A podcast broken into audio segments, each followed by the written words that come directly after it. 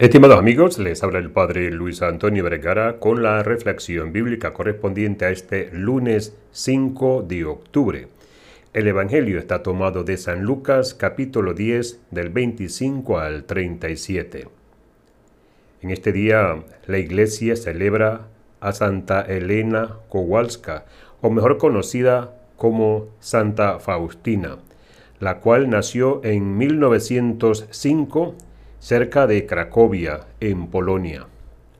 Unas pocas semanas antes de su vigésimo cumpleaños, entró a la congregación de las hermanas de Nuestra Señora de la Misericordia, adoptando el nombre de María Faustina. En 1928 tomó los votos definitivos como monja. El comienzo de la devoción a la Divina Misericordia, el 22 de febrero de 1931, tuvo una visión de Jesús. Sor Faustina relata en su diario lo que nuestro Señor le dijo de esta manera. Pinta una imagen de acuerdo a esta visión, con las palabras Jesús en vos confío.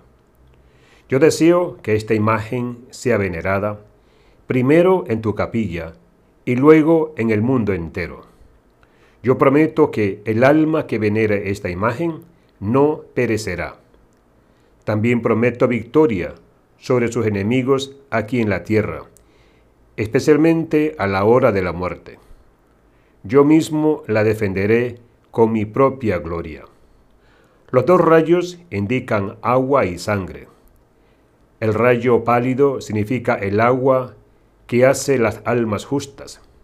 El rayo rojo significa la sangre, que es la vida de las almas.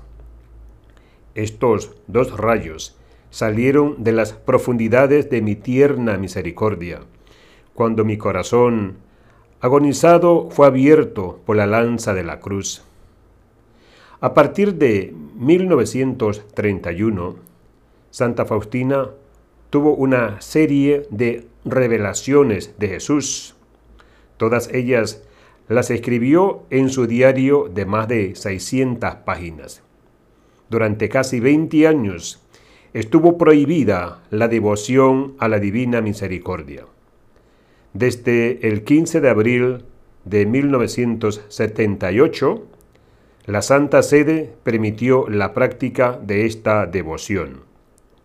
Sor Faustina murió de tuberculosis el 5 de octubre de 1938 en Cracovia. Sus restos mortales yacen en la capilla del convento bajo la milagrosa imagen de la Divina Misericordia.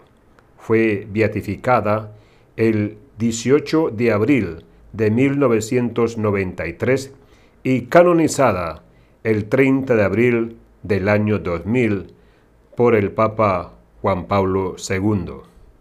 Todos nosotros estamos muy familiarizados con esta imagen de la divina misericordia. Ciertamente ha impactado mucho en nuestra sociedad y ha sido muy bien acogida. Que tengan todos un hermoso día.